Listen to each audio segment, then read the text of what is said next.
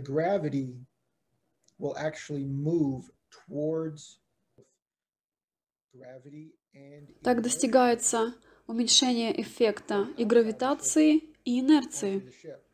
Now, gravity and inertia, whatever inertia is occurring inside the ship, inside the field, is going to keep doing its thing.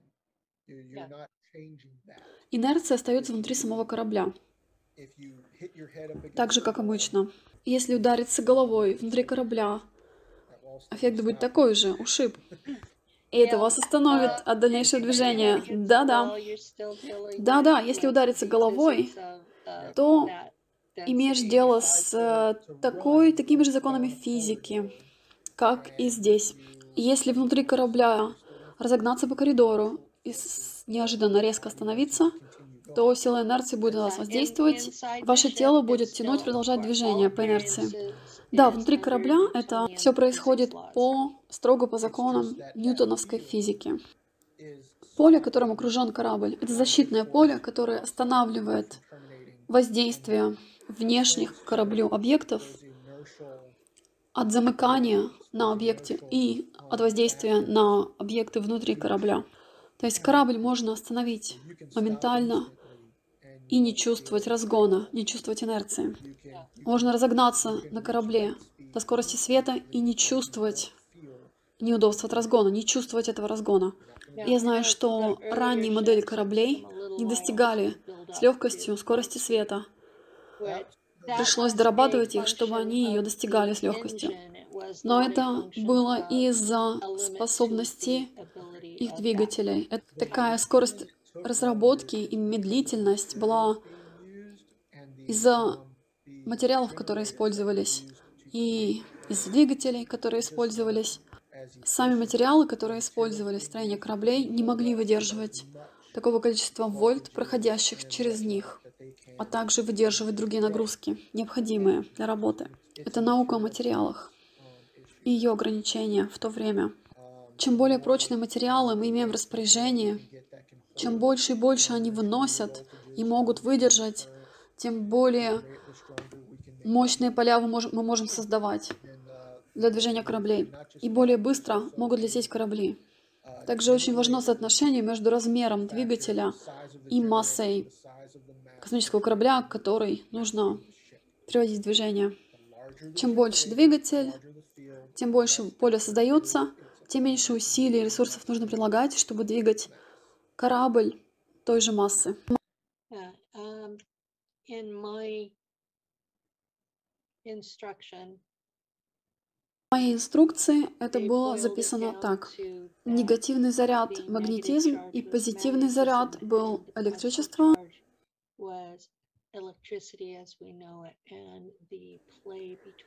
И взаимодействие между ними создавало силу притяжения. Продолжая так э, тренироваться и играть, можно было нейтрализовать эффект силы притяжения. И вот так работали антигравитационные двигатели космических кораблей. Это мне напомнило о том, как я узнал о проекте Глокер. Он был, скорее всего, он, скорее всего, имел своей целью изучение немцами в космосе инженерных наук.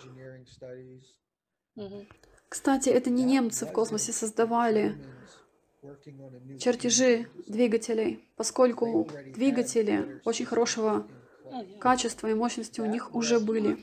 Да, подтверждаю. Их создавали Schauberger такие организации, как Sonora Era. Шаубергер Ара. У них уже были лучшие двигатели. Немцы лишь стремились к стабилизации способности с помощью этих двигателей функции выхода в гиперпространство. была их цель. Как капитан и пилот космического корабля я работала именно в гиперпространстве. Сейчас часто используется термин гиперпространство без четкого понимания, что это такое. Ну да, типа Um, как астральный план. Но на самом деле, когда я летела на корабле, там была функция выбора, где выйти. То есть в гиперпространстве мы образовывали борозду между разными пространствами. Она проходила в другую частотную плотность через гиперпространство. Поэтому нужно было четко себе представлять, куда ты идешь и что там было. Можно было выбрать уровень плотности, в который лететь. Природа реальности такова, что все работает по частотам. Если трехмерность находится здесь, а на одну мерность больше, вот здесь выше. Следующее мы называем астральным планом.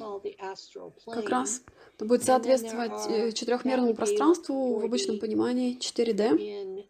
Но там еще будет выше 5D, 6D, но есть еще те, которые ниже 3D. Ниже, чем 3D.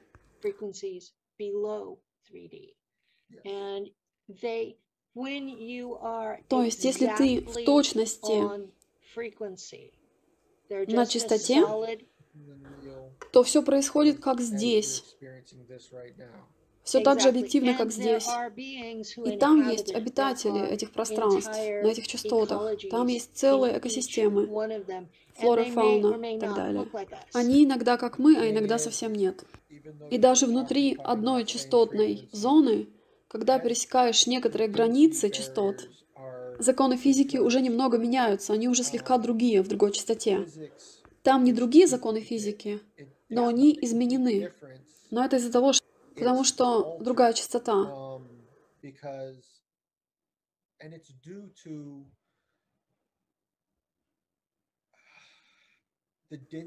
То есть законы физики всегда, всегда, везде одни и те же. Но на разных частотах применяются по-разному. Когда я веду корабль, я и компьютер, мы формируем борозду. Борозду между частотами, между частотными диапазонами, так, чтобы не изменять и существование на этих уровнях частот. Мне кажется, что эта борозда, как шрам, остается. Я думаю, каждый раз, когда мы создаем тоннель межпространственный, это как шрам в мироздании. Да, но в итоге эти шрамы просто сливаются воедино.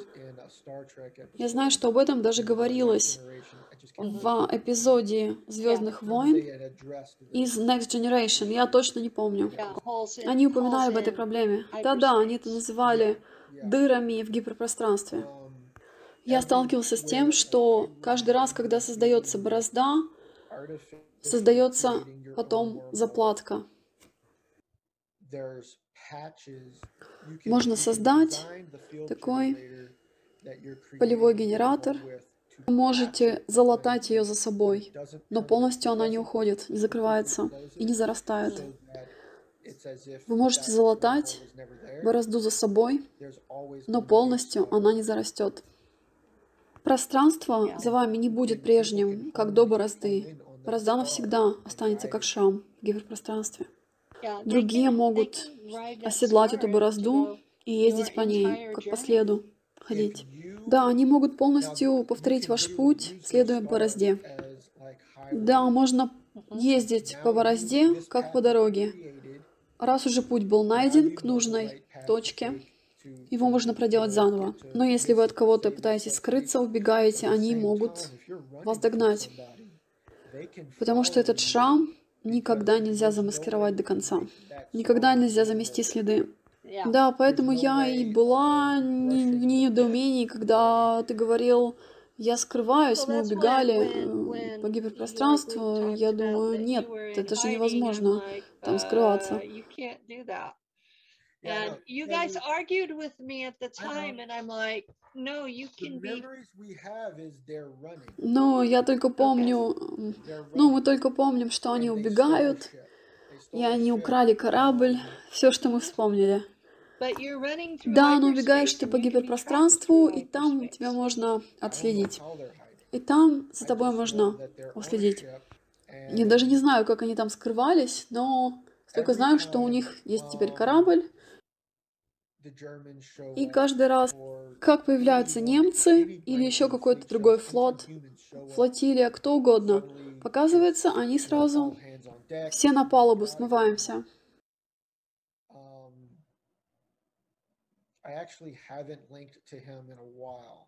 С этим я не связывался долгое время. Это тот мой альтер, который, как ты упомянула, его вырастил Ерихон, его воспитал Ерихон, но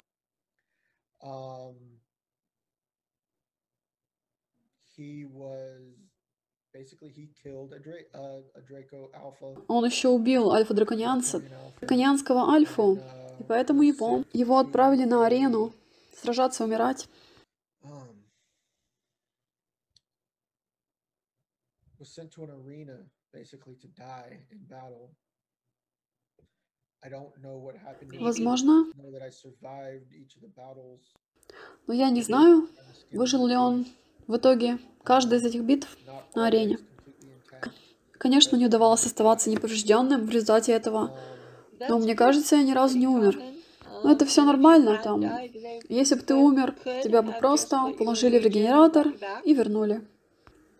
Я помню, что я тогда неожиданно проснулся здесь, потому что Кэт...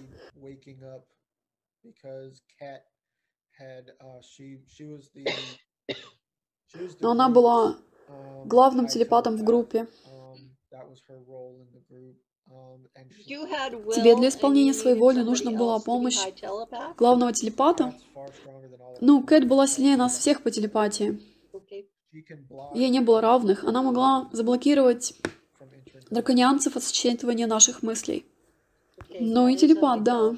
Ну да, это единственный человек, который я помню, умел это. Но я такого не умею, да. Те, кого, кого я называю драконианским иностранным легионом, это те из нас, которых наделили драконианским геном ЦРУ, чтобы преподнести подарочек немцам. Да, в этом и было их намерение. Они это задумали так. До того, как нас взяли на расщепление сознания, нас сначала похитили драконианцы. Они сначала внедряли импланты и моделировали нас по своему замыслу и дизайну. Но их методы были совсем другими. Они такие высокоразвитые, и у них сверхспособности. Они могли просто намерением создать некий отсек в вашем мозгу без всяких, безо всяких пыток и расщепления сознания и тому подобного техник. То есть они создавали стену в твоем мозгу, и эффект был такой же, как от нескончаемых пыток и расщепления сознания, когда создавалась новая личность, новый альтер. Но эта новая личность не была создана драконианцами. Но да, это все-таки ты, как личность все эти черты, которые объединяют всех твоих альтеров, они все еще присутствовали в этой. И как во всех других альтерах, все остальное But just like all those other altars, the rest of that is programmable.